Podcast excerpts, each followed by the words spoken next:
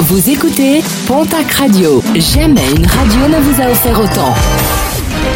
L'information locale à 9h, c'est sur Pontac Radio.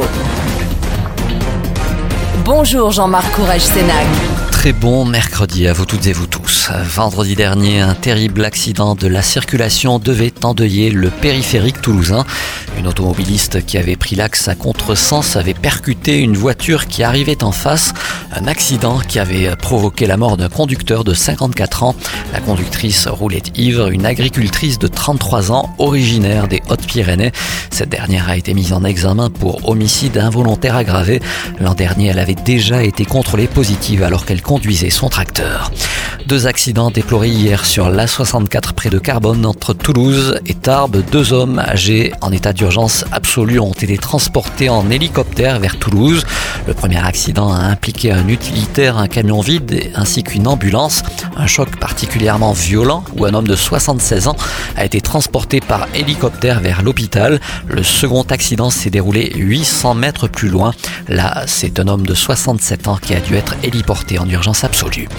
Cinq ans après son incarcération, un militant basque ex-cadre présumé de l'ETA a été libéré en début de semaine. Il était détenu à la centrale de Lannemezan. Le parquet antiterroriste de Paris a accepté sa demande de remise en liberté conditionnelle. Trois personnes convoquées au commissariat de Pau le 22 novembre prochain, suite de la manifestation organisée en mai dernier contre la réforme des retraites.